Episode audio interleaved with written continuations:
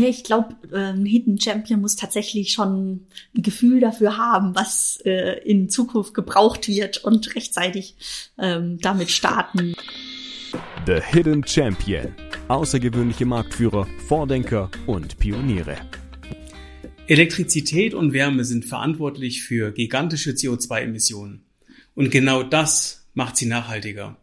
Als Geschäftsführerin der UBP bringt sie Haushalte, Unternehmen und öffentliche Liegenschaften zu mehr Klimaschutz, und zwar in ihrer Energie- und Wärmeversorgung. Das ist nicht nur der richtige Ansatz, sondern einer, ohne den Klimaschutz nicht funktioniert. Dafür bin ich sehr dankbar, welche Erfahrungen sie in ihren traditionsreichen Unternehmen gemacht hat. Darum geht es jetzt. Ich darf begrüßen Beate Bruckner. Herzlich willkommen, Beate. Herzlichen Dank für die Einladung. Freut mich sehr. Schön, dass ich hier in Wiesloch bei dir sein darf. Was war der beste Rat, den du je bekommen hast? Mich selbstständig zu machen.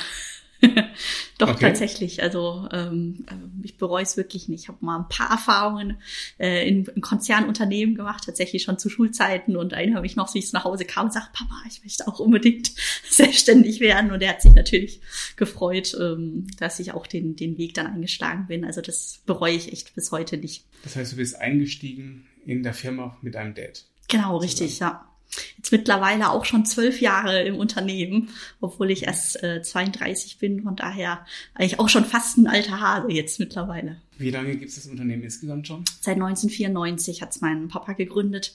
Genau, der war vorher tatsächlich auch im, im Konzern dann unterwegs, was auch nicht seins war und hat dann den Entschluss gefasst, da war ich dann gerade fünf, sich selbstständig zu machen. Von daher bin ich schon so mit der Selbstständigkeit vom Papa mhm. aufgewachsen und hat mir schon als Modell eigentlich immer gut gefallen, das einfach für sich äh, arbeiten und sich auch die Zeit so einteilen können, wie man es braucht. Die Freiheit zu haben. Die Freiheit zu haben, genau. Aber natürlich auch äh, teilweise wenig Papa, ne, je nach Phase arbeitet man natürlich, der alte Spruch, man arbeitet selbst und ständig ist schon was Wahres dran. Mhm. Aber ich finde jetzt gerade heutzutage bietet es halt auch die Chance, Work-Life-Balance ganz anders zu leben. Also ich muss echt sagen, ist auch im Vergleich zu meinem Bruder, der angestellt ist, äh, glaube ich, bin ich deutlich ausgeglichener, weil es jetzt doch einfach ja ein anderes mhm. Arbeiten ist, wenn wenn es für sich selbst ist. Und ich nehme dann auch mittags mal Zeit, laufen zu gehen und so. Da bin ich einfach völlig frei. Und aber so biete ich es auch meinen Mitarbeitern an und versuche es auch entsprechend vorzuleben, weil ich mir auch wünsche und oder ihnen die Möglichkeit geben möchte, auch halt sehr, sehr selbstständig zu arbeiten, auch wenn sie es im, im dem Sinne nicht sind. Ja. Arbeitest du wirklich oder hast du Spaß?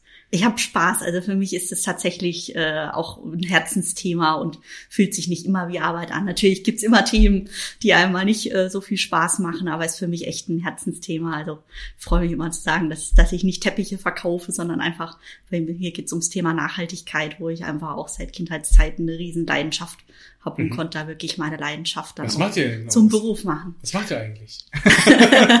Sehr, sagst, sehr äh, gute Frage. Also tatsächlich als, als Überbegriff ähm, das Thema Umweltschutz, Klimaschutz. Äh, und mittlerweile sind wir eine kleine Unternehmensgruppe, deswegen lässt sich es nicht mehr in einem Satz beantworten, weil unsere Geschäftsmodelle sehr, sehr breit sind. Also unser Ursprung, auch der, der Start 1994 war im, im klassischen Umweltschutz. Da machen wir ähm, Grundwassersanierung und Altlastensanierung für die Industrie. Das ist auch der Bereich, in dem mein Papa groß geworden ist, war einer der ersten, der Umwelttechnik in Deutschland studieren durfte, in Berlin und hat tatsächlich auch einige Patente in den 70er Jahren entwickelt, die Bodenluftabsaugung äh, für die, äh, die in dem Umweltschutzbereich unterwegs sind, vielleicht ein Stichwort. Boden, Bodenluftabsaugung. Genau, also da geht es okay. darum, wie man quasi letztendlich den Boden wieder aufbereiten kann, der mit Schadstoffen okay. belegt ist. Und das, war, das ist heute auch immer noch ein wichtiges Steckenpferd, also immer noch diese klassische Umweltschutzabteilung und sind da immer noch für die Großindustrie tätig. ist tatsächlich leider immer noch ein Job, der jetzt auch noch äh, bei manchen Standorten noch Jahrzehnte dauern wird, weil wir tatsächlich da so schwierige Schadstoffe in den Böden, im Grundwasser haben, dass das noch einige Zeit dauern wird, die Standorte wieder, wieder okay. ähm, sage ich mal, äh, schadstofffrei in Anführungszeichen zu ja. bekommen. Das war so unser Start. Und mein Vater, da war ich schon sehr, sehr früh erkannt, sage ich mal, dass das auch gerade in Deutschland jetzt nicht mehr ein so wachsender Bereich ist, Gott sei Dank, weil mhm. viele heute ja auch die Großunternehmen müssen betrieblichen Umweltschutz machen. Also es kommen heute keine Schadstoffe mehr dazu. Deswegen hat mein Vater schon sehr früh angefangen zu schauen, Mensch, was könnte denn noch so dazu passen? Und immer mit, mit dem, mit der Brille des Klimaschutzes äh, auch auf haben wir gesagt, Mensch, äh, da kam das erneuerbare Energiethema auch so erstmals hoch, was, ähm, welche Bereiche sind denn da besonders spannend?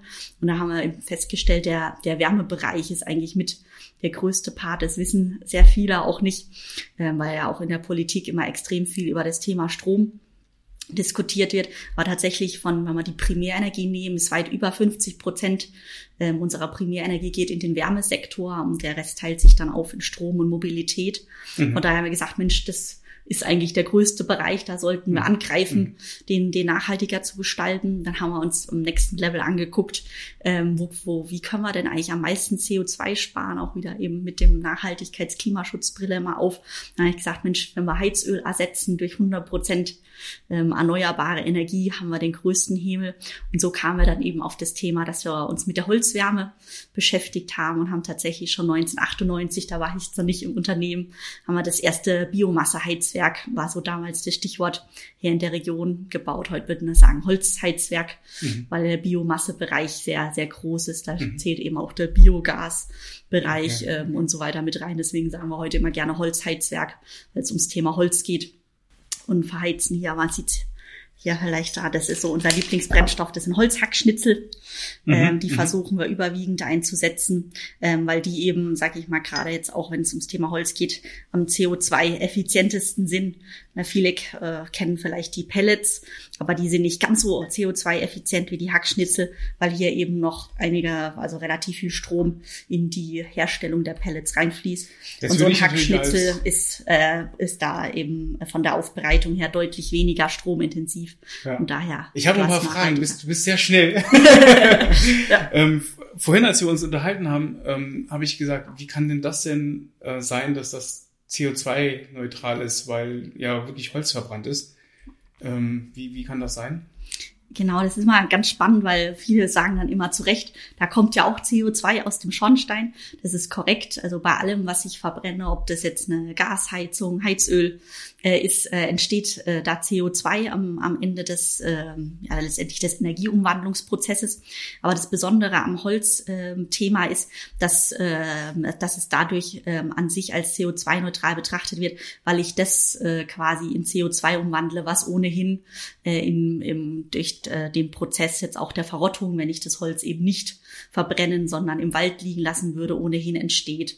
Mhm, also wir haben okay. eben beim Holz äh, einen Prozess, dass wir letztendlich das nutzen, was auch jährlich im deutschen Wald wieder nachwächst und eingespeichert wird. Ähm, also auch der Begriff der Nachhaltigkeit stammt tatsächlich aus der Holzwirtschaft. Mhm. Na, dieser mhm. ganz alte Ding, ich, ich nehme nur das, was auch ähm, im Jahr wieder entsteht, ja, ähm, ja. der nachhaltigen Prozess. Und das ist eben bei Heizöl und Gas nicht der Fall. Da nehme ich eben Reserven, die sehr, sehr lange über Jahrtausende äh, in der Erde äh, entstanden sind mhm. und, und verhalte und verbrenne sie jetzt ganz, ganz schnell und setze und gehe eben an diesem jährlichen Kreislaufzyklus, den ich habe, vorbei und verballer jetzt eben ganz, ganz viel mehr CO2 in die Atmosphäre, als mhm. eigentlich wieder gespeichert werden kann im Jahr. Okay. Spannend. Ich habe noch, ich habe noch ein paar Sachen, ein paar Fragen bezüglich äh, äh, nicht über das Unternehmen, weil mhm. ich werde sicherlich noch die eine oder andere Frage am Ende einwerfen, ähm, die euch betrifft als, als Firma. Ähm, was war denn die wichtigste Entscheidung für dich persönlich?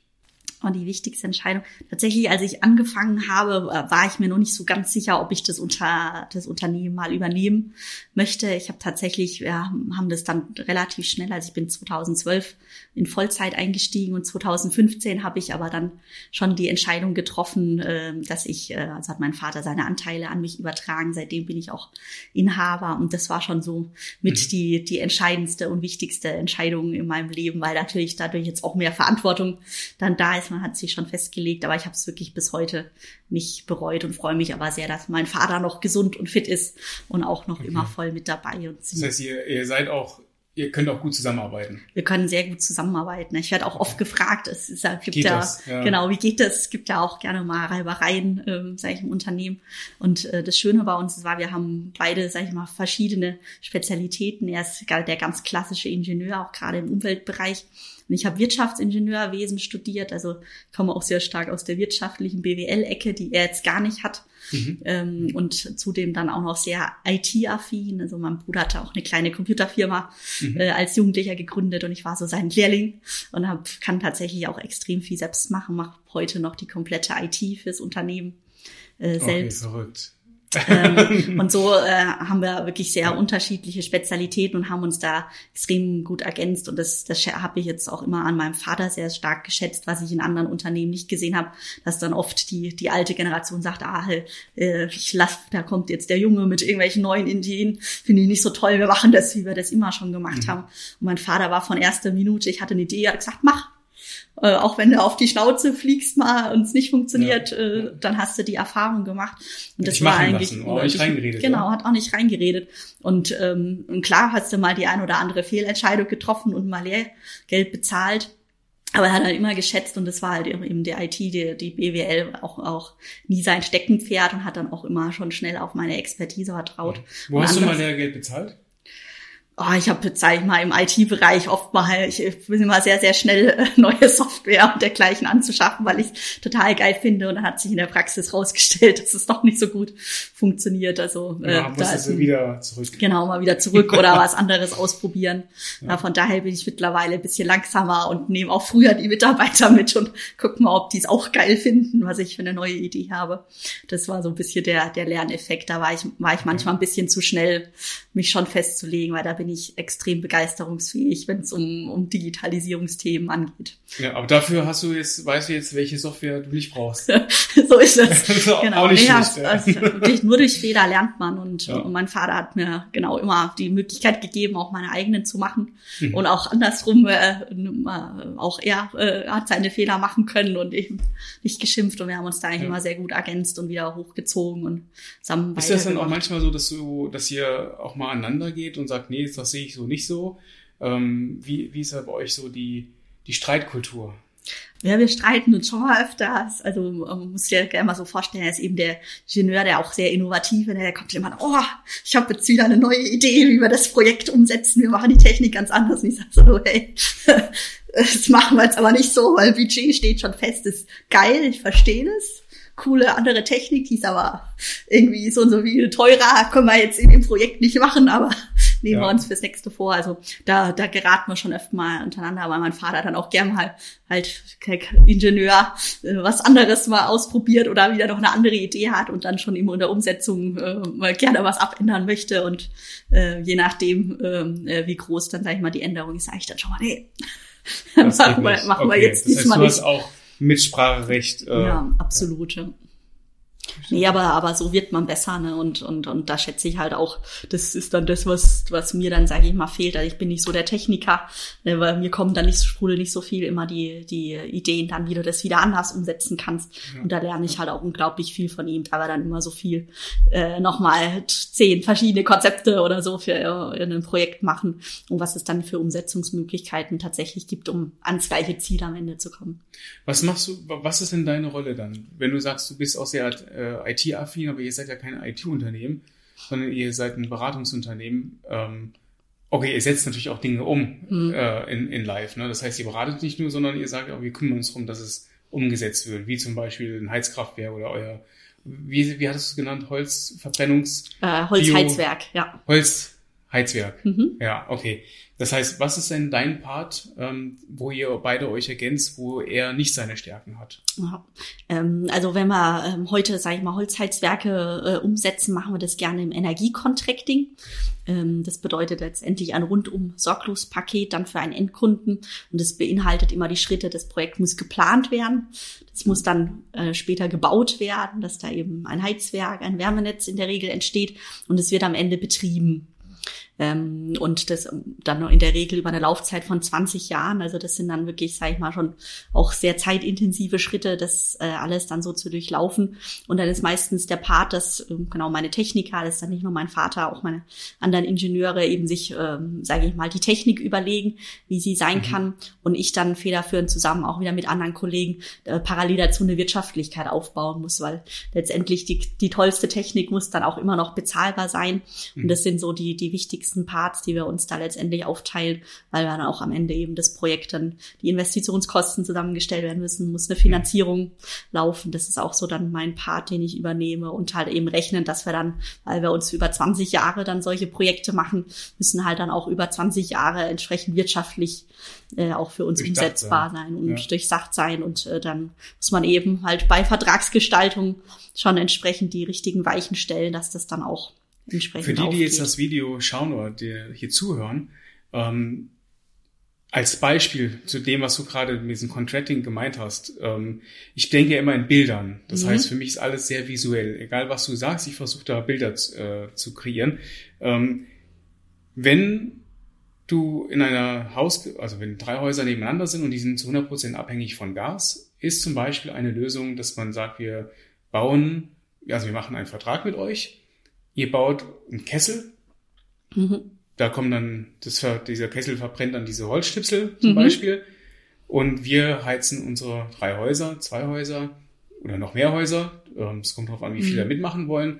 Ich heize dann mit diesem ähm, Holzstipsel gemeinsam mit allen anderen, die da mitmachen, dann mein Haus. Das heißt, ich mache mich unabhängig von dem Gas, das was staatlich eben ist. Ich kümmere mich, mich um meine eigene Versorgung. Und das ist das, was ihr dann quasi plant, begleitet und dann auch in einen Vertrag packt und dann über eine gewisse Laufzeit das dann insgesamt läuft. Ja, ganz genau. Also das ist auch eine Empfehlung, die wir heute aussprechen. Äh, wenn sich jetzt viele Privathaushalte und Privatpersonen, wenn sie jetzt Gedanken machen, Mensch, was habe ich denn für Alternativen, ähm, wenn ich noch Heizöl oder Gas habe, was jetzt auch eben äh, durch die Ukraine-Krise ein großes Thema geworden ist, ähm, mhm. da eventuell von wegzukommen. Und da ist dann eben tatsächlich eine, eine Wärmeversorgung unglaublich spannend. Und das Tolle ist eben, äh, ihr seht ja vorne, das ist äh, eben ein Beispiel für, für eine Wärmeleitung, so sieht die aus. Die gibt's dann eben hier am laufenden Band in Kunststoff, kann man ganz einfach verlegen. Und das Tolle ist dann eben, wenn sich so ein paar Nachbarn zusammenfinden, dass die Investition äh, für alle halt deutlich geringer wird, weil sonst muss jeder für sich eine neue ja. Lösung finden, eventuell ein Pelletkessel, eine Wärmepumpe sich selbst einbauen. Und eben über diese Wärmeverteilung kann man mit einer Zentrale, eben einem zum Beispiel Pelletkessel oder Holzhackschnitzelkessel oder einer Wärmepumpe, dann alle Liegenschaften auf einmal versorgen. Könnte man auch meine Gasleitung dann noch aktiv lassen? Und Wäre, sagen, ich lass die mal, falls die Holzschützel äh, weniger werden oder zu teuer, dass ich sage, ich kann dann wieder auf Gas zu, zurückgreifen, oder ist das etwas, was man eigentlich nicht macht? Ähm, das kannst du tatsächlich, ist gerade fördermittelmäßig äh, nachteilig, weil du kriegst tatsächlich nur Fördermittel für einen Umstieg. Das heißt, du musst nachweisen, dein Gaskessel ist demontiert ähm, Gut, und hast äh, eine neue in eine neue Lösung investiert. Von daher wird deswegen ganz oft das eben nicht gemacht, weil du sonst keine Fördermittel kriegst. Aber man weiß ja, wie es läuft mit diesen Fördermitteln. Also mhm. so, so habe ich es jetzt erlebt. Ähm, meine Eltern damals in Öl hat wird gefördert, mhm. Gas, Umbau mhm. auf Gas. Jetzt soll Gas nicht mehr sein. Mhm. Jetzt wird was anderes gefördert. Also eigentlich machst du nichts, außer dass du die Wirtschaft irgendwie on Tour hältst äh, und alle zehn Jahre gibt's wieder was Neues. Ähm, und ich, davon würde ich mich jetzt persönlich, um jetzt hier nicht irgendeine Meinung zu schreiben, mhm. aber eigentlich gerne distanzieren wollen. Weil ich würde sagen, was ist mir wichtig? Mir ist wichtig, dass ich, wenn ich nach Hause komme, das Haus warm ist oder meine Familie in einem warmen Haus ist. Egal, was da draußen passiert. Und da muss man natürlich, wenn man sich abhängig macht von einer einzigen Geschichte, Vielleicht gibt es in zehn Jahren keine E-Autos mehr, sondern mhm. vielleicht was anderes. Alle sind dann umgestiegen auf E-Autos und auf einmal heißt es, ah nee, wenn du jetzt in die Innenstadt willst, dann darfst du nicht mit einem reinen E-Auto rein, sondern mit einem mhm. methanolbetriebenen äh, Elektroantrieb vielleicht. Ja, gibt's ja auch schon ein paar mhm. Lösungen. Aber deswegen, ähm, wie wie habt ihr so etwas eben auch im Blick? Oder wird das auch bei euch angefragt, dass sagen Menschen sagen, ich möchte jetzt nicht mich abhängig machen von einer Technologie, sondern ich bin lieber Fan davon, dass mein Haus vielleicht mit zwei Variablen unterhalten wird. Ja, also das ist äh, tatsächlich heute ein großes Thema. Wenn wir jetzt äh, heute Projekte umsetzen, machen wir in der Regel nicht nur eine Holz, äh, ein Holzheizwerk hin, sondern immer eine Kombination aus verschiedenen Technologien. Ähm, und zum Beispiel kann das sein, dass da Solarthermieanlage noch in Ergänzung kommt, dass da eine Wärmepumpe ähm, noch installiert wird. Und äh, das Tolle an, an, der, ähm, an der Wärmeversorgung, der Nahwärmeversorgung, sagen wir dann immer, wenn es jetzt, sage ich mal, in un, äh, umliegenden Nachbarschaften ist, im Vergleich dann zur Fernwärme, wo man in der Regel in den großen Städten wie Mannheim kennt, Und das Tolle ist eben, wir haben jetzt ja eine Zentrale und es muss jetzt eben nicht äh, jeder Einzelne für sich ständig eine andere Technologie, ne? weil wie du korrekt sagst, da ist ständig eine Änderung drin. Es könnte sein, in 20 Jahren heizt man nicht mehr mit Holz, heizt man mit Wasserstoff, äh, weil es dafür die Infrastruktur gibt. Und das ist das ganz Tolle. Diese Wärmeübergabestation im, im Keller, die du hast, die kannst du auf Dauer beibehalten und wir ändern jetzt nur noch einmal in der Zentrale und stellen da auf neue Technologien um. Mhm. Und das macht es auch wieder, sage ich mal, für die Gesellschaft und halt gerade natürlich für die Anschlussteilnehmer das viel, viel günstiger, als wenn wirklich jedes Haus für sich sich immer wieder alle 10 bis 20 Jahre neue Gedanken machen muss, was für eine Technologie äh, setzt sich ein. Und das ist halt auch nochmal ein Riesenstellenwert. Deswegen sind wir immer ganz, plädieren wir dafür echt, dass ganz viele dieser, dieser Wärmelösungen entstehen und viel mehr auch Wärme dann äh, dezentral erfolgt wird und eben nicht jeder einzelne Haushalt sich immer Gedanken machen muss und immer wieder neu investieren und sich neue Technologien ins Haus holen. So als Gruppe, ja, als Gruppe hat man immer mehr Kraft Genau. Man und muss halt mehr abstimmen, ne? Das, ja, man muss mehr abstimmen, Seite. genau. Das ist uh, so ein Projekt, sage ich mal, erstmalig hinzukriegen. Ist mal sehr, sehr viel Abstimmungsbedarf. Wir haben jetzt auch gerade Projekte mit 60 Haushalten. Ne? Da ist auch immer noch sehr viel mit persönlichen Gesprächen und sowas zu tun, was, was dann sehr aufwendig äh, das wird. Aber das ist ein großes Projekt, oder? Das ist, ist schon ein recht ganze, großes Projekt. Für einen kleinen Stadtteil? Oder? Das ist ein kleiner Stadtteil. Ist für uns leistungsmäßig ist es immer noch relativ klein. Wir haben da deutlich größere Projekte gemacht, aber vom, vom Aufwand her ist es dann schon, ähm, sage ich mal, recht komplex, weil man eben so viele, sage ich mal, Vertragsteilnehmer hat, mit denen man individuell jeden einzelnen Vertrag dann abstimmen muss. Okay, weil jeder auch unterschiedlich viel Energie eben braucht. Genau. Und auch okay. unterschiedlichen Stand hat. Ne, manche haben vielleicht dann auch noch nur eine Stromheizung. Da geht's dann los, die müssen dann erstmal ein wasserführendes System, eine Fußbodenheizung oder eine Deckenheizung im ganzen Haus installieren. Die haben dann deutlich höhere Umbauarbeiten als jetzt jemand, der Gas oder Heizöl hatte. Also das ist dann jedes Haus individuell anzuschauen. Ähm, Spannend, okay. Wie das am besten angeschlossen wird. Ja. Ähm, wie würdest du denn heute oder was würdest du anders machen, wenn du die Zeit um fünf Jahre zurückschrauben würdest? Außer mehr Pellets äh, auf Vorrat kaufen, weil die heute preislich durch die Decke gegangen sind. genau, und ich hätte mal das gewusst, könnte, hätte man sich schon mal eindecken können. Ja, oh, das ist tatsächlich eine schwierige Frage. Also eigentlich vom, von, von dem, was wir verkaufen, äh, merke ich jetzt, es war richtig, dass wir uns schon, ähm, äh, sage ich mal, zur 2000er Wende mit dem Thema beschäftigt haben. Jetzt sind wir schon 20 Jahre in dem Markt unterwegs, was sich äh, einfach jetzt gerade extrem ausbezahlt.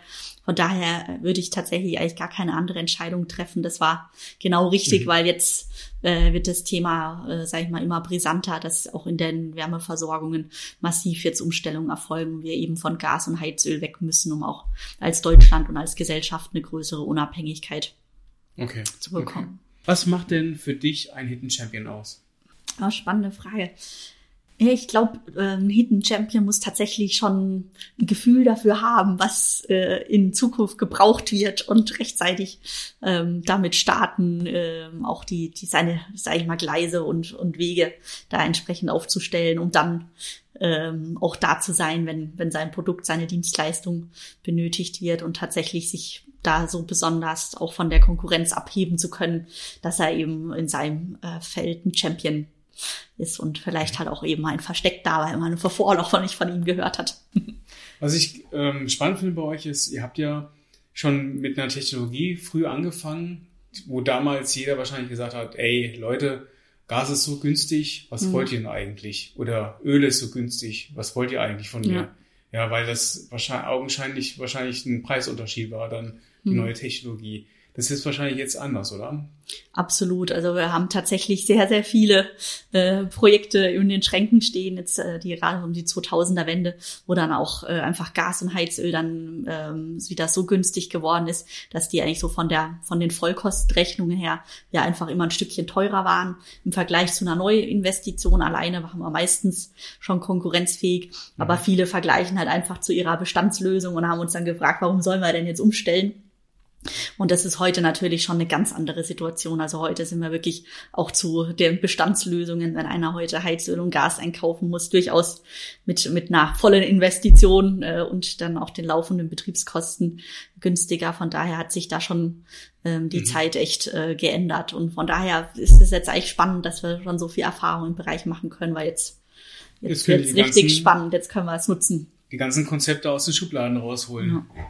Und wir haben auch wirklich sehr viel, jetzt viele, die in den Bereich erst einsteigen. So eine Holzheizung ist nicht ganz einfach. Die ist eben nicht wie ein Heizöl oder ein Gaskessel, den man eigentlich relativ wenig angucken muss, relativ wenig warten muss. Das ist einfach ein naturbelassener Brennstoff. Ne? Man sieht es auch so ein bisschen hier ähm, an den Schnipseln. Die sind unterschiedlich groß. Da kann man sein, dass dann sehr großer Schnipsel kommt, der eben zu einer mhm. Störung dann in der Anlage führt, weil der sich in der Schnecke verklemmt. Also so Anlagen haben halt einfach einen deutlich höheren Wartungsaufwand und man muss auch eben wissen, mit, mit welcher Qualität man mit so einer Anlage dann umgehen muss. Und da haben wir sehr, sehr viel Erfahrung sammeln können und haben auch extrem viel geforscht tatsächlich in dem Bereich. Mhm. Haben auch immer sehr viel Teil unseres Umsatzes in Forschungsmittel gesteckt und haben da auch tatsächlich sehr viel spannende äh, äh Themen in der Schublade liegen, wo wir darauf warten, dass die in den nächsten Jahren äh, wieder relevant werden, wo wir schon Lösungen Lösungen haben, wenn es dann auch wieder Richtung andere holzartige Reststoffe geht, die dann wieder energetisch genutzt werden können, was aber im Moment noch nicht so die Rolle spielt. Hast du meine Fragen hier zugeschüttet mit deinen Holzschnipseln? ähm, habt ihr, ähm, habt, was glaubst du, was für den nächsten Jahren? Ich meine, ihr habt jetzt ja Konzepte, die in, schon in Schubladen stecken, die vielleicht für jetzt noch nicht relevant sind, sondern mhm. vielleicht für in zehn Jahren. Was wäre das? Ja, also ähm, viele stellen auch immer die Frage, ist vielleicht auch spannend. Ähm, man merkt jetzt auch, werden viele Pelletheizungen gebaut, ne? viele steigen jetzt eben Gas auf Heizöl weg, dann kommt immer ganz schnell die Frage, haben wir denn genug Holz zur Verfügung, um viele Anlagen eben auf den Brennstoff umzustellen. Und äh, da sage ich immer gerne, ja, haben wir absolut. Aber das wird dann eben äh, nicht nur, sage ich mal, Holz aus dem Wald sein, ähm, sondern auch eben anders, andere Reststoffe.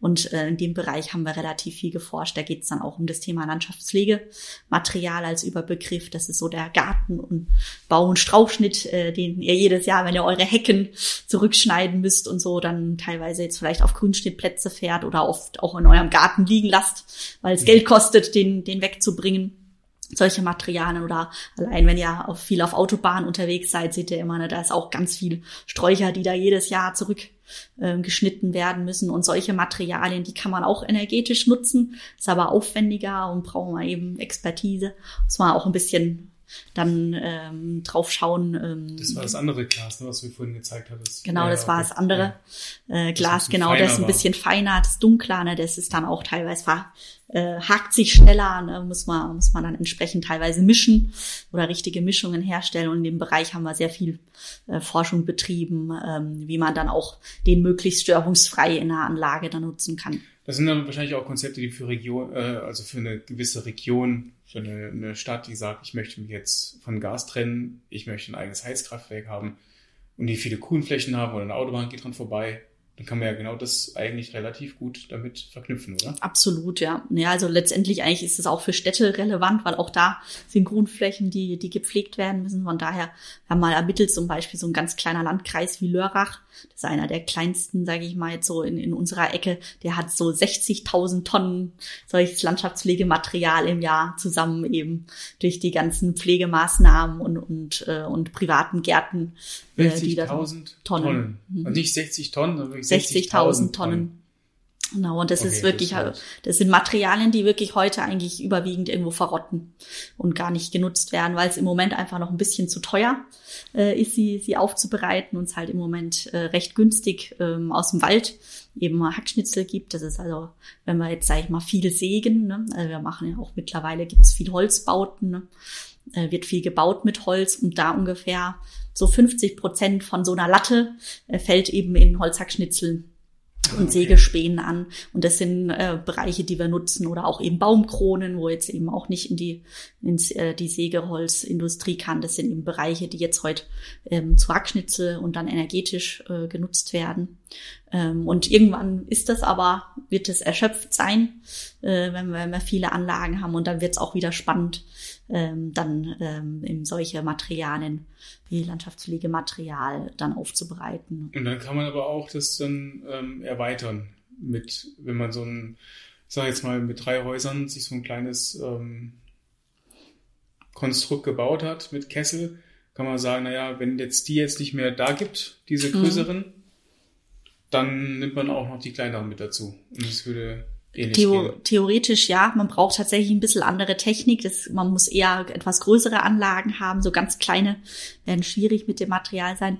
Aber das Schöne ist dann, wenn wir wirklich viel Wärmenetze ähm, dann ähm, entstanden sind, dann kann man die irgendwann auch wirklich zusammenlaufen lassen. Und dann ist zum Beispiel so eine ganze Stadt wie Stuttgart äh, dann am Ende ein Netz, weil es auch über Jahre zusammengewachsen ist und kann dann auch entsprechend eben noch größere Anlagen dann äh, bauen, die dann auch eben mit schwierigerem Material, sage ich mal, fahren okay, können. Ne? Okay. Das wird dann so die, die Tendenz sein, weil ein Privatmann wird, sage ich ja ehrlicherweise, nie mit einem Landschaftspflegematerial heizen können. Mhm. Das mhm. wird von der Dimension her äh, ganz, ganz schwierig werden. Ne? Okay. Was schätzt du in einer Zusammenarbeit mit deinem Vater am meisten?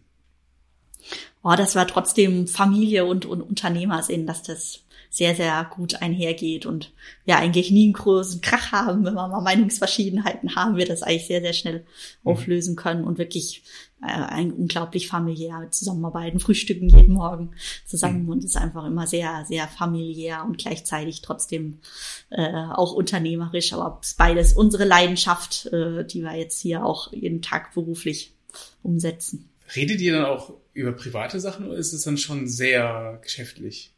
Wie kommt eure Mutter damit klar? meine, meine Mama schiebt schon manchmal morgens am Frühstück. Sie sagt, jetzt hört doch mal auf, über die Firma zu sprechen. Also von daher, das passiert natürlich schon öfter mal, wenn man dann auch gerade, wenn man im familiären zusammensitzt, auch vielleicht mal beim Gläschen Rotwein hat man wieder tolle unternehmerische und strategische Ideen. Von daher bleibt es dann auch mal nicht aus, dass man dann über die Firma spricht. Aber das Private kommt trotzdem nicht zu kurz. Da wird auch immer, kommt auch immer gern die ganze Familie okay. zusammen und ja, über schön. Privates gesprochen. Wie viele Mitarbeiter habt ihr? Wir sind insgesamt in der Gruppe so 15 Mann. Okay. Mann und Frau. Ja, okay. Wenn, äh, wenn du von Gruppe redest, wie habt ihr euch ähm, quasi aufgestellt? Habt ihr eine Holding oder habt ihr, ähm, wie, wie, wie, wie habt ihr es gemacht? Ja, ganz genau. Also wir, wir sind mittlerweile zehn Gesellschaften. Die elfte ist gerade äh, in Gründung, relativ mhm. viel. Ähm, davon sind aber haben nur zwei ähm, Mitarbeiter. Das ist einmal hier unsere, unser Ingenieurbüro letztendlich in, in Wiesloch ähm, und im Erzgebirge haben wir einen eigenen Holzhof, äh, der diese Mitarbeiter Säge, hat, genau, Säge, der, ja. der eben diese Hackschnitzel, die wir jetzt von dem, was wir einfach hatten, dann also auch stellen wir dort selbst her und versorgen da unsere, unsere Anlagen oder auch Anlagen unserer Kunden mhm. dann mit Brennstoffen. Das sind die beiden Firmen mit, mit Mitarbeitern und dann haben wir tatsächlich teilweise für neue Projekte oder für neue Geschäftsfelder einfach aus Risikogründen neue Gesellschaften gemacht. Also haben eine Gesellschaft für eines unserer größten Heizwerke gehabt. Das war eine 6 MW, 6000 Megawatt Anlage, wo wir waren fast ein Viertel eines Stadtteils oder einer Stadt, ähm, also einen ganzen Stadtteil versorgt haben. Und dafür haben okay. wir damals eine extra Gesellschaft, als auch ein sehr großes Invest waren, dann so sechs bis acht Millionen, die da ähm, dann über mehrere Jahre investiert wurden. Wir haben eine Gesellschaft, die kleinere Contracting-Projekte macht. Wir haben eine Heizungsbaugesellschaft, mhm. dann eine Innovationsgesellschaft, wo wir auch viel Förderprogramm und Forschungsvorhaben äh, okay. drin machen. Und so sind wir mittlerweile wachsen eben eine Holding-Gesellschaft, zwei GmbHs, die wiederum für die GmbH und Co. KGs dann haften. So mhm. sind wir dann mhm. über die, die Jahre immer weiter auf die zehn Gesellschaften. Und jetzt hast du da persönlich einen guten Überblick? Ich habe einen guten Überblick. Okay. Viele sagen dann immer, oh, ihr seid 15 Mann, habt zehn Gesellschaften, ist aber ganz schön viel. Mhm. Aber die haben tatsächlich alle ihre, Daseinsberechtigung und haben wirklich alle teilweise unterschiedliche Geschäftsfelder. Wir haben noch eine eigene Solargesellschaft, äh, wo wir unser Photovoltaikgeschäft drin machen. Da gehen wir dann auch in den Strombereich mittlerweile. Okay, das heißt aber, eure Mitarbeiter, die, ähm, die arbeiten schon in diesen Projekten. Es kann sein, dass die auch an allen Gesellschaften irgendwie involviert sind. Genau, also okay, okay. das also durchaus unsere, unser Ingenieurbüro oder die Mitarbeiter des Ingenieurbüros sind dann auch mal für unsere Heizungsbaugesellschaft tätig oder unsere Betriebsführungsgesellschaft und so. Das, die okay. leihen wir dann quasi immer mal wieder aus, je nachdem, was okay. gerade ansteht. Okay. Das heißt, ihr habt im Hintergrund dann eine Holding ähm, und dann da die Gesellschaften, die von genau, dieser Holding quasi ähm, gegründet werden. Mhm. So ist es. Ah, okay, okay. Und die Holding hat die, was für eine Aufgabe hat die? Die ist eigentlich nur, also die, die, äh, die gehört mir äh, zur mhm. Hälfte mhm. und noch einem anderen Familienunternehmer. Das mhm. ist äh, unser Gesellschafter. Und die ist eigentlich wirklich nur ähm, als, als Inhabergesellschaft ich im Hintergrund und die ist halt an allen unseren äh, Töchtergesellschaften dann meistens 100 Prozent oder zu überwiegenden Teilen beteiligt. Also das mhm. ist eigentlich so der, der, sag ich mal, Startkapitalgeber okay. und Beteiligungsgesellschaft. Ja. Okay. Äh, du sagst vorhin schon, da ist noch ein anderer Gesellschafter mit drin. Ist der auch von der Familie? Dein Dad? Oder ist das? Nee, das ist tatsächlich, also mein, mein Dad, der hat mir äh, seine Anteile übertragen. Das ist ein, ein mhm. externer Mannheimer Unternehmer, auch mhm. ganz Traditionsunternehmen, äh, schon in der, glaube ich, vierten oder fünften Generation. Ah, ist der okay. schon, der aus dem Düngemittelbereich stammt, mit dem wir auch äh, immer wieder, äh, sage ich mal, ähm, ähm, Synergien haben, wenn es dann mhm. auch beim Thema Holzhasche und Düngemittel ist halt auch ein abendfüllendes Thema, über okay. das ich dir erzählen okay. könnte. Also ist dann auch sehr, sehr spannend und der auch eben strategisch mit uns zusammengegangen ist, um, um den Bereich dann aufzumischen. Okay. Mit der Übergabe von dir oder ähm, ist es ist er schon immer mit drin? Der ist schon schon länger mit dabei. Der ist glaube ich so erstmalig und 2000 müsste das gewesen sein, ist okay. der Mitgesellschafter geworden. Okay, um sich noch größer aufzustellen oder was war der Grund? Strategisch eigentlich die Zusammenarbeit, weil okay. eben der kommt kommt aus einem anderen ganz anderen Feld, das aber eben Synergie mit mit unserem Feld hat und da ja, haben wir uns damals zusammengetan. Aber das heißt, er ist nicht operativ in euren Gesellschaften mit drin oder doch auch? Nee, eigentlich gar nicht operativ, würde okay. eigentlich mal würde eher sagen, ist ein stiller ähm, okay, Gesellschafter, ja. der aber letztendlich mit uns zusammen, ähm, sage ja. ich mal, neue, neue Projekte und, und Themen dann angeht. Ach, spannend, okay. Ja, finde ich cool. Mhm. Wie, wie führst du an sich diese zehn, ich sage mal das, das Unternehmen, nicht diese zehn Gesellschaften, ist mhm. euer, euer Baby. Wie führst du das? Wie führst du die Mitarbeiter? Ich würde äh, würd sagen, ich habe einen sehr offenen und demokratischen Führungsstil. Also ähm, wir, wir sind in Anführungszeichen noch eine recht, recht kleine Runde. Also wir haben auch nicht hier mehrere Management-Ebenen und so weiter. Das ist bei uns eigentlich immer sehr direkt. Weil, äh, Vater und mir, wir sitzen zusammen im Büro, steht immer die Türe offen und wir sind immer ganz schnell mit den Mitarbeitern im Austausch. Und das wird auch von unseren Mitarbeitern sehr geschätzt, dass die kommen rein, haben irgendwelche Ideen, Verbesserungsvorschläge und da kommt gleich ein Feedback, machen wir, machen wir nicht und mhm. äh, sind überhaupt sehr, sehr familiär. Also für meinen Vater und mich sind eigentlich die Mitarbeiter, gehören mit zur Familie.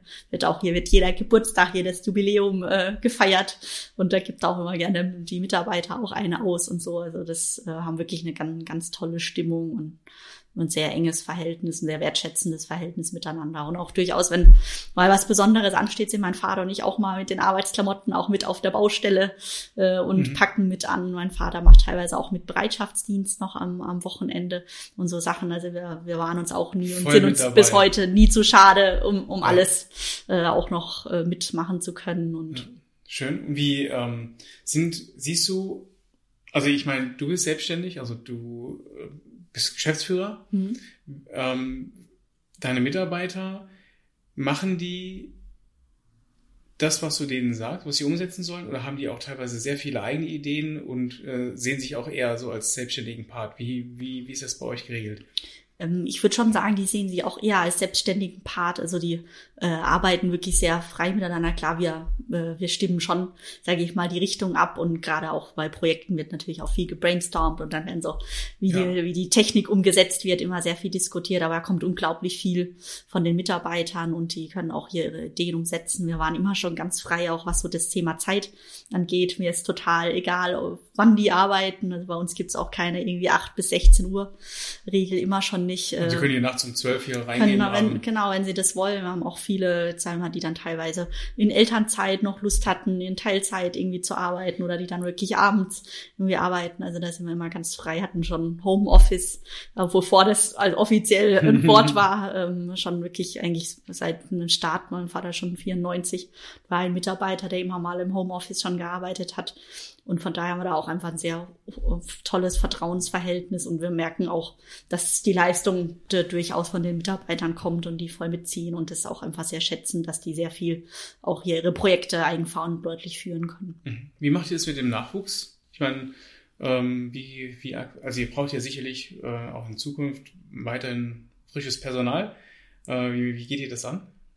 Das ist tatsächlich, glaube ich, für, für jeden Unternehmer heute ein großes Thema, dass das äh, nicht einfach wird. Wir hatten bisher eigentlich immer großes Glück, dass wir gut äh, Personal gefunden haben. Im Moment haben wir echt eine sehr starke Wachstumsphase, weil jetzt im Moment wirklich die, die Post abgeht, wo ich sage, oh, jetzt, jetzt glaube ich, wird es erstmal schwierig, auch schnell mhm. äh, ähm, mehr Leute zu finden. Aber tatsächlich durch dieses familiäre Klima haben wir bis jetzt eigentlich immer extrem gut ähm, äh, Leute finden können und die das eben sehr geschätzt haben, dass wir auch, wir haben eigentlich unsere Leute auch immer sehr intensiv eingearbeitet, das sind eigentlich alles Allrounder, die wirklich vom Umweltbereich bis zum Energiebereich äh, unterwegs sind und daher ich jeden Tag andere Aufgaben machen. Das bedeutet natürlich viel Einarbeitungszeit, die wir aber gerne nehmen, aber dafür eine sehr abwechslungsreiche Tätigkeit eigentlich für jeden Mitarbeiter und haben eigentlich wirklich auch extrem wenig Fluktuation. Also haben wir jetzt gerade unsere in Anführungszeichen jüngste Mitarbeiterin ist auch echt schon zehn Jahre bei uns und bis zu fast 30. Der eine Mitarbeiter ist wirklich fast seit Anfang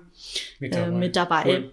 Er spricht ja auch äh, über, äh, für euch, ne? Ja, absolut. Also das ja. war uns echt immer sehr, sehr wichtig. Auch wir haben eigentlich in der Unternehmensgeschichte auch, wenn es mal harte Phasen waren, wirklich nie jemand betriebsbedingt äh, rausgekickt, wo man gesagt, wir versuchen das noch irgendwie und schauen lieber auch, können wir auch andere Dienstleistungen machen, das irgendwie zu kompensieren, weil uns das wirklich mal die erweiterte Familie war und wir, wir geguckt haben, dass was irgendwie gepackt ja, man, kriegen. man verbringt so viel Zeit miteinander, da ist es wichtig, dass, dass man füreinander da ist auch. Ja, und das ist ja auch eine Verantwortung letzten Endes. Ja. Ja, die, die man da hat. Hast du einen Mentor? Gute Frage. Ich würde schon äh, ein Stück weit sagen, dass mein Vater mein, mein Mentor ist. Wir haben uns da schon immer extrem viel ausgetauscht und mir auch immer sehr gefördert. Und tatsächlich so als äh, nicht eine Person, aber ein Netzwerk muss ich wirklich die Wirtschaftssenioren nennen. Also ich bin ganz früh bei den Wirtschaftssenioren Deutschland Mitglied geworden. Da war ich gerade 22 noch, äh, als ich jetzt hier schon meine ersten äh, Einstiege hatte. Und da hat tatsächlich mein Vater mich motiviert, äh, Mitglied zu werden, aber selbst auch Wirtschaftsjunior.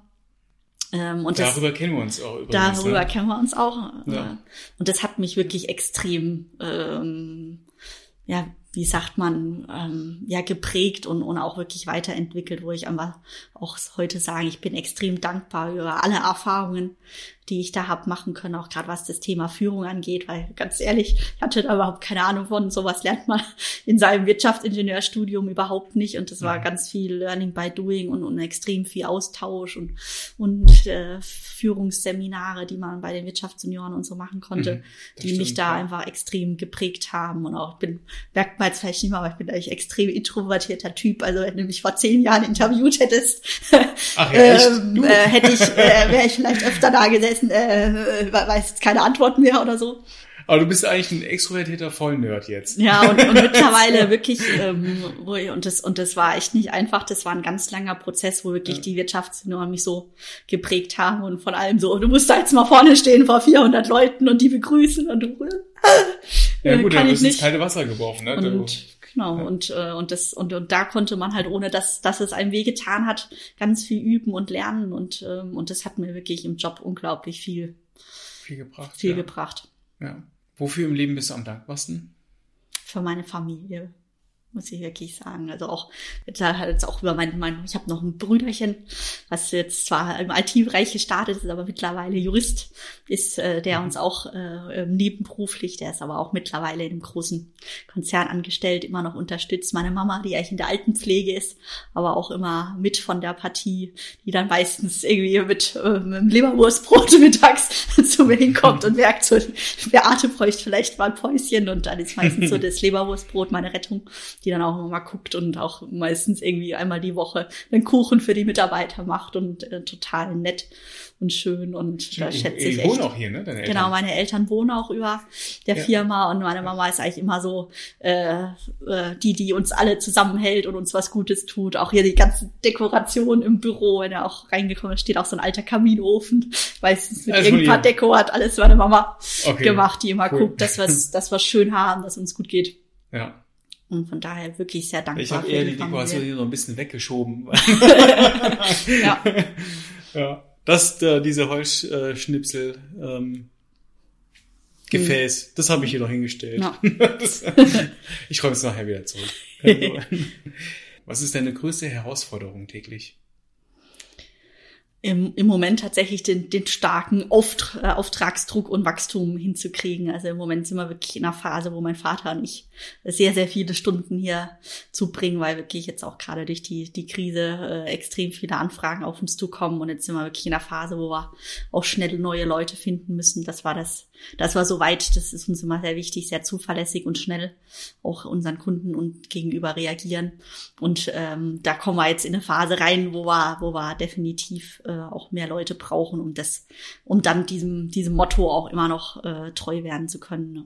Das heißt, eigentlich müsstet ihr jetzt noch Leute einstellen, die ähm, euch da unterstützen. Ne? Genau, also sind gerade auch schon auf der Suche nach im Umweltbereich nach jemand Neuen und bin jetzt auch gerade noch, geht die nächsten Tage ausstellen an Zeit. Wir brauchen unbedingt noch einen Ingenieur, der uns hier beim Planerischen für unsere Energieprojekte auch unterstützt. Und es wird eher da wahrscheinlich noch ein zweiter dieses Jahr dann kommen müssen, mhm. dass, äh, dass mhm. wir die Projekte alle ja, oder Nein Mach sagen weiter. lernen, ne? Aber das ist im Wachstum auch äh, nicht spaßig, weil man will es ja auch irgendwie alles umsetzen können. So ist können. das, genau. Und man da, hat ja auch 20 Jahre drin gearbeitet. Das genau, da kommt wird. auch die Leidenschaft wieder durch. Man will die ja auch alle machen, sind auch alles tolle ja. Projekte, wo wieder eins anders ist als das andere und da absagen würde da, würde da wehtun. Ja. ja, also ich sehe da, ich meine, es ist halt schade, dass erst, wenn es wehtut, Leute zum Umdenken gezwungen werden. Ähm, erzwungenermaßen, ja, wie jetzt ähm, das Embargo mit Russland, ähm, wie auch immer das jetzt ausgehen wird, das weiß man natürlich nicht, aber ja. ähm, jetzt auf einmal äh, denkt man drüber nach. Ja, das ja. ist leider so. Das habe hab ich auch bitter in den letzten Jahren lernen müssen, dass es gibt die wenigsten, die wirklich hier intrinsisch sagen, oh, ich möchte Klimaschutz machen, ich möchte eine nachhaltige Heizung. Ich bin auch bereit dafür, mehr Geld zu bezahlen. Nee, es geht leider wirklich ähm, bei, bei ziemlich allen um den Geldbeutel. Ähm, und jetzt ist er, ist er tatsächlich am Leiden der Geldbeutel, deswegen passiert jetzt auch wirklich sehr, sehr viel. Ja, bei vielen unserer Kunden, ich habe immer gesagt, Recruiting muss ein Dauerthema sein. Also man soll es nicht so als ähm, kleinen Part sehen, wenn es brennt, dann suche ich, mhm. sondern eigentlich sollte man ähm, den, den, Wachstum im Blick haben und mit dem Wachstum ein dauerhaftes Recruiting bei sich äh, einführen. Mhm. So, egal in welcher Unternehmensgröße eigentlich. Und ähm, jetzt, jetzt auf einmal merkt man, dass Umsätze einbrechen, weil die Mitarbeiter nicht da sind. Egal in welcher mhm. Branche, klar, klar, Zahnmedizin ist so eine Branche, wo wir viel machen, da ist ganz klar, ähm, da brennt die Hütten, da brennen die Hütten, aber man hat das Personal nicht, um das ähm, mhm. Feuer zu löschen. Und beim Mittelständlern teilweise auch. Und jetzt sind die Anfragen immens da, dass man es kaum abbilden kann, aber ja. Reden tun wir schon seit Jahren drüber, ja. Das ist so. Ist natürlich ja. halt auch immer ein Kostenthema, ne? wenn, wenn du, wenn du da dauerhaft den Kopf hoben willst, kostet halt eben Geld, das dann vielleicht auch in der Vergangenheit bei vielen Unternehmen dann gefehlt hat, ne? Und dann halt auch eben gefehlt hat, dass man schon mal auf Halde eingestellt hat. Die Leute musste auch letztendlich bezahlen. Wir sind auch, sag ich mal, zum Großteil ja, ja Service-Dienstleister. Ne? Also ich kann nur mit den Menschen, die müssen hier Umsätze generieren, sonst, sonst kannst du sie letztendlich nicht bezahlen. Und, und ja. unserer Größe, klar, da, da ist, musste jeden Mann und Frau, den du einstellst, überlegen, der muss schon entsprechend mehr Umsätze generieren, dass ja. es am Ende wieder aufgeht. Also ist schon immer eine Herausforderung, ein sehr schmaler Grad und man braucht auch einen guten Riecher. Wann, wann kommt jetzt vielleicht wieder ein Auftragsboom und, und stellst du schon jemanden ein? Und gerade mit, mit unserer Struktur, wo wir sehr viel Einarbeitungszeit haben. Äh, mich hat jetzt leider auch ein Unternehmer da doch verlassen, weil seine Frau nicht umziehen wollte. Äh, einen jungen Heizungsbauer, der eigentlich hier schön reingepasst hätte. So Sachen passieren halt auch mal. Da bezahlt man auch durchaus mal ganz schön Lehrgeld, weil man jemanden unbedingt haben wollte und auch schon einiges in den rein investiert ähm, um ihn weiterzubilden. Ja, aber es passiert dann halt. Ja, unterschätzt nicht die mal. Frau, gell? Mhm. ja. Wie schaffst du den Ausgleich zur Arbeit? Tatsächlich sehr viel Sport und, und Natur ist für mich äh, äh so das große Thema. Ich versuche eigentlich so zwei bis dreimal die Woche gehe ich eine Runde laufen. Ähm, und da das ist für mich wirklich so auch die, die Möglichkeit, den Kopf wieder frei zu kriegen. Ich mache sehr viel Yoga. Äh, mhm. Auch eigentlich täglich. Äh, das ist auch immer so abends nochmal Entspannungssachen, um dann auch den, den Computer, äh, den internen runterzufahren mhm. und, und gut schlafen zu können. Eigentlich täglich heißt nicht jeden Tag. Ja, sag mal, natürlich gibt's mal volle Tage, wo es, wo es, wo es nicht ganz, ganz klappt, aber das versuche ich eigentlich. Das ist so meine Abendroutine. Mache ich eigentlich immer so eine halbe Stunde, Stunde, je nachdem, was die Zeit okay. so zulässt, mache ich Yoga. Und das äh, hat eigentlich ein äh, auch führt auch dazu, dass ich war jetzt auch lange nicht irgendwie erkältet und so weiter und dass man auch wirklich die entsprechende Fitness hat ähm, mhm. dass man seinen Arbeitsalltag gestalten kann. Also und, und ich gehe eigentlich fast jedes Wochenende eine Runde wandern. Das ist auch so mein mein Thema, wieder nah am Baum im Wald zu sein, wo ich mich einfach auch sehr sehr wohl fühle und wo man dann auch wieder jeden Tag weiß, wofür man es macht. Und da kommen meistens auch die Ideen, ne, beim Abschalten. Ja, das ist so. Also auch die, die mhm. guten Ideen habe ich tatsächlich auch, wenn einem so der, die kalte Luft um die Nase weht. Ja. Was ist deine größte Angst?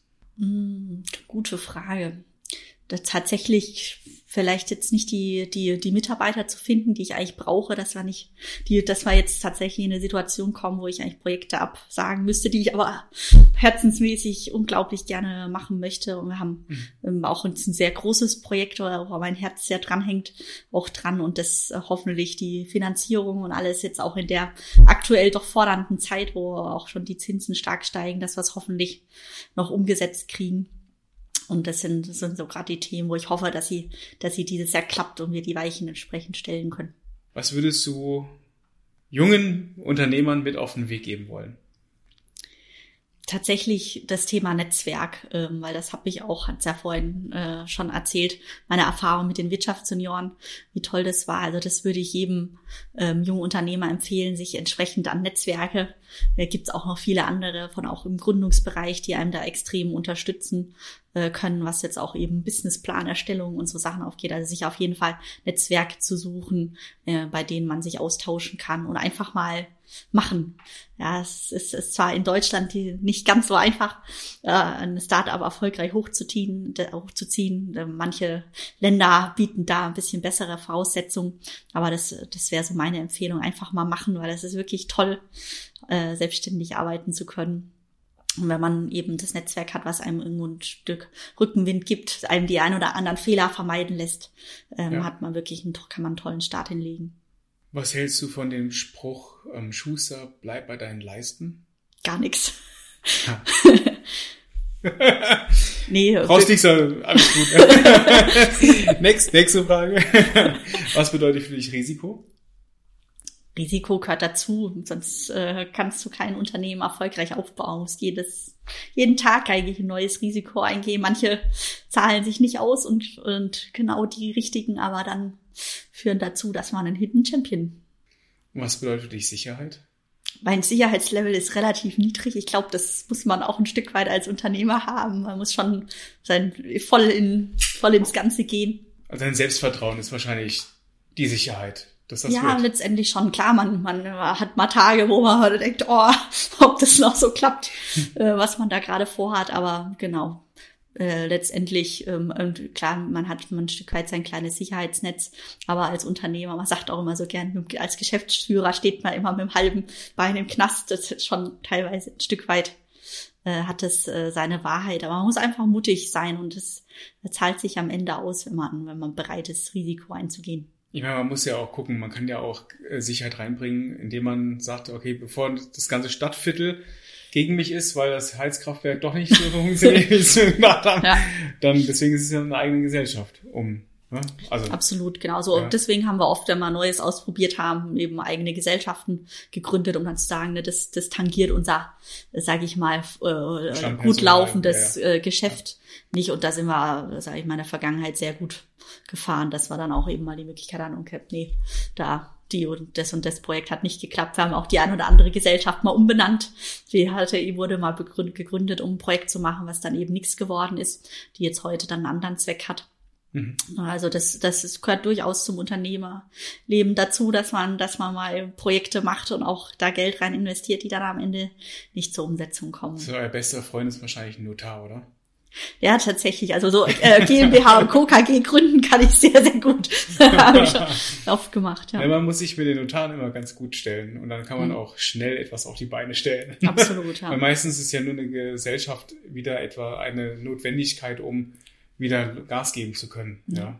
Ja, letztendlich ja. Äh, am, am meisten würden wir uns freuen, wenn man mal ein bisschen in Deutschland Bürokratie abschaffen würde, dass wir, dass wir Genehmigungen schneller kriegen. Also das ist gerade auch in unserem Bereich, was einen dann schon mal als Unternehmer frustrieren kann, wenn man sieht, wie lange äh, so, sage ich mal in Anführungszeichen, recht einfache Genehmigungen dauern, äh, um so eine Heizzentrale zu errichten. Da, da ist manchmal der Frustrationsgrad extrem hoch.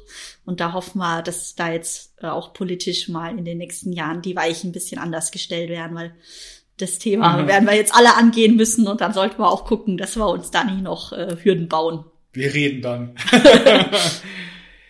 Meine Abschlussfrage bezieht sich jetzt, wenn du heute, ich meine, bei euch geht ja alles um das Thema Energie, CO2-Ausgleich, Technologien etc. Mhm. Wenn du heute bauen würdest, wie würde dein Haus aussehen Und mit welcher Technologie, mit welchen Technologien würdest du dieses Haus bestücken?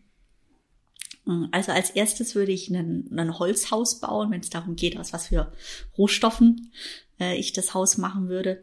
Weil da gibt's auch tolle, ähm, ähm, sag ich mal, Auswertungen dazu, dass man eben, wenn man ein Haus aus Holz baut, dann, dann nutze ich letztendlich den Stamm, der sehr viel CO2 gespeichert hat und kann entsprechend quasi CO2 speichern, was eine, eine sehr tolle Möglichkeit ist. Ähm, von daher wäre das eben auch ein sehr, sehr nachhaltiges Haus, das so zu bauen, anstatt jetzt eben Eisen, Beton und Stahl zu nutzen, was ja schon sehr, sag ich mal, CO2 äh, belastend hergestellt wurde. Das wäre das eine. Ähm, und das andere Thema wäre, ich würde es natürlich versuchen, möglichst nachhaltig zu beheizen und würde tatsächlich aber dafür meine komplette Nachbarschaft versuchen mitzukriegen und eine, eine kleine Nahwärmelösung zu machen, dass wir eben alle, die ganze Gemeinschaft da vor Ort profitieren kann von, von einer 100% erneuerbaren Lösung. Und eine 100% erneuerbare Lösung wäre Holzschnipsel? Holzschnipsel mit einer Kombination äh, definitiv auch zu großen Teilen eine Wärmepumpe. Im Neubau äh, ist die Kombination durchaus toll. Jetzt gerade hier in unserer Region, wo auch die Winter nicht so, nicht so hart sind, kann ich wirklich auch unglaublich viel mit einer Wärmepumpe machen. Wenn ich eben entsprechend den Neubau dahinter habe, der eben sehr, sehr wenig, sag ich mal, von der Heizung her an, an hohen Temperaturen benötigt. Das ist immer so die Herausforderung. Bei einem Altbestand mit alten Heizkörpern brauche ich recht hohe Temperaturen. Da wird es mit einer Wärmepumpe dann teilweise schwierig. Da muss ich halt eben dann extrem viel Strom einsetzen, um, um dann so ein Haus warm zu kriegen. Und das wollen wir eben dann, sage ich mal, eher weniger. Wenn, dann soll der Strom auf jeden Fall erneuerbar sein, den ich nutze für eine Wärmepumpe. Und halt, wenn es ganz kalt wird, die Sonne nicht scheint, äh, dann mhm. kommt die Hackschnitzelheizung, wird die angeworfen, weil ich da letztendlich dann im Holz meine, meine Sonne im Sommer gespeichert habe und dann im Winter sie nutzen kann, wenn ich eben keinen erneuerbaren Strom zur Verfügung habe. Ja, Beate, vielen Dank. Danke War ein sehr, dir. sehr schönes Interview und sehr aufschlussreich. Bin gespannt, wie meine Fans, meine Follower, wie auch immer, das finden werden. Sehr schön. Wenn euch die Inhalte gefallen, dann habt ihr nicht viel zu tun, außer mir vielleicht ein Like zu geben, ähm, anderen davon zu berichten oder wieder reinzugucken. Bis denn, ciao, euer Johannes und Beate. Ciao.